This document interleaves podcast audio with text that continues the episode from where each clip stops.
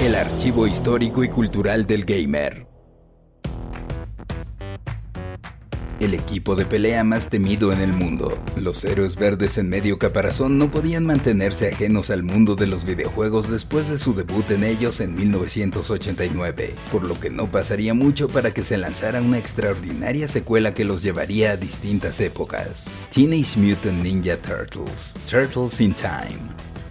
Lo que comenzó en 1984 como una historieta independiente en blanco y negro creada por Kevin Eastman y Peter Laird, ya para principios de los 90 era todo un fenómeno cultural y mediático, en buena medida gracias a la serie animada que se lanzó en 1987, que dio origen a juguetes, playeras, su propio cereal, películas y una fascinante saga de videojuegos creados y distribuidos por la compañía japonesa Konami pues al ser los protagonistas un equipo, esto se prestaba perfectamente para entregas de trancazos explotando el modo cooperativo en avance horizontal. El primero de los títulos se lanzó para Nintendo Entertainment System en 1989, y las tortugas también llegarían a Arcadias ese año. Era posible jugar con Leonardo, Rafael, Miguel Ángel o Donatello, y mientras que la versión para Nintendo Entertainment System permitía solo un jugador, en la maquinita podían participar hasta cuatro, simultáneamente. A pesar de tener el mismo título, eran juegos distintos, que si bien compartían la modalidad de caminar y patear traseros,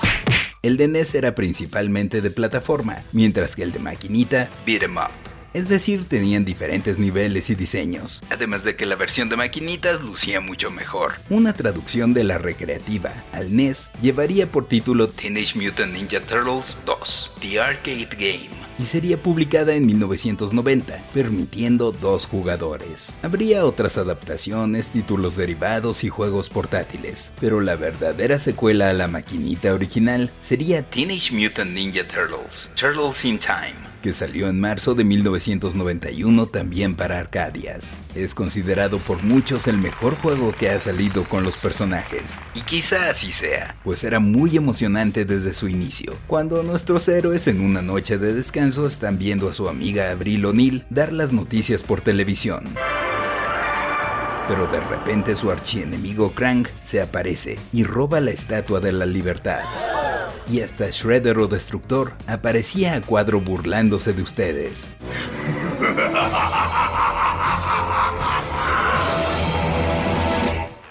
así que las tortugas ninja tendrían que ir tras él, aunque este enviaría a los cuatro hermanos a través de una grieta de tiempo, visitando la prehistoria, la época de los piratas y el futuro, así como otras épocas y locaciones. Las tortugas tendrían que luchar contra Destructor y su ejército para llegar a su línea temporal original. Cabe aquí mencionar que los diseños combinaban aspectos tanto de las diferentes temporadas de la caricatura como de las dos películas de acción en vivo que habían salido, y habría varias novedades cada personaje tendría sus habilidades y armas características, pero también ahora podrían correr y lanzar un poder especial. Para obtenerlo debías golpear a los enemigos en repetidas ocasiones. Leonardo giraba con sus katanas. Miguel Ángel lanzaba un ataque frontal con sus nunchakus.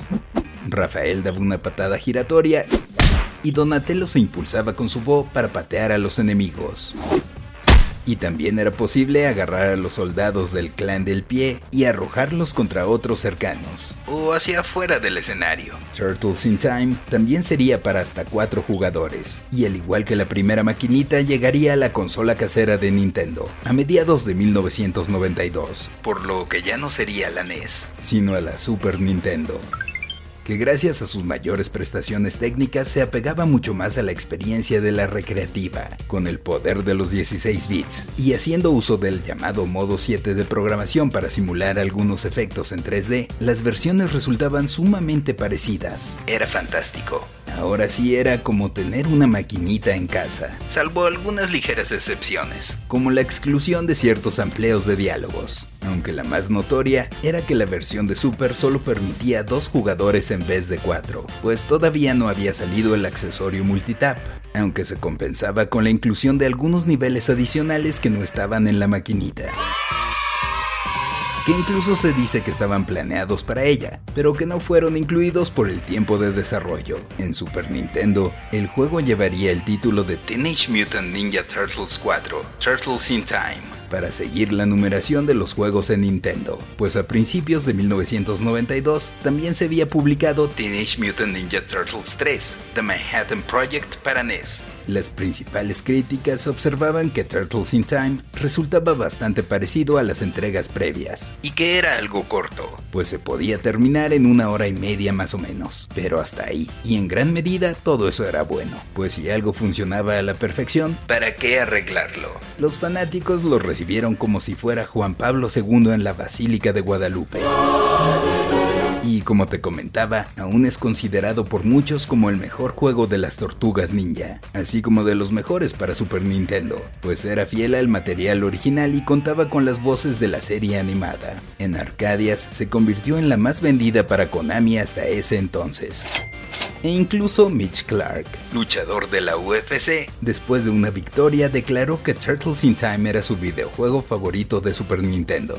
En 2009 Ubisoft publicó un remake, bajo el nombre de Teenage Mutant Ninja Turtles Turtles in Time Reshelled, para Xbox 360 y PlayStation 3, completamente recreado con gráficos y modelos en 3D, también en avance horizontal pero permitiendo ataques en 8 direcciones. Estaba chido. Podía ser jugado por cuatro personas y hasta en línea. Tenía nuevas secuencias de inicio y final y contaba con las voces de los actores de la serie animada de 2003. Aunque algunos criticaron que se rehizo la versión de Arcadia y no la de Super Nintendo. Es más, me dieron ganas de jugarlo, pero no se va a poder. Por la expiración de los derechos, el juego abandonó Xbox Live y PlayStation Network en 2011. Pero todo puede pasar, y no descartaría que veamos Turtles in Time en el futuro. Yo soy el Paella y esto fue Random Player. Random Player es un podcast original de Sonoro, disponible en cualquier plataforma donde escuches tus podcasts. Suscríbete en Spotify y comparte este episodio con tus amigos. Yo soy el Paella y esto fue Random Player. Random Player.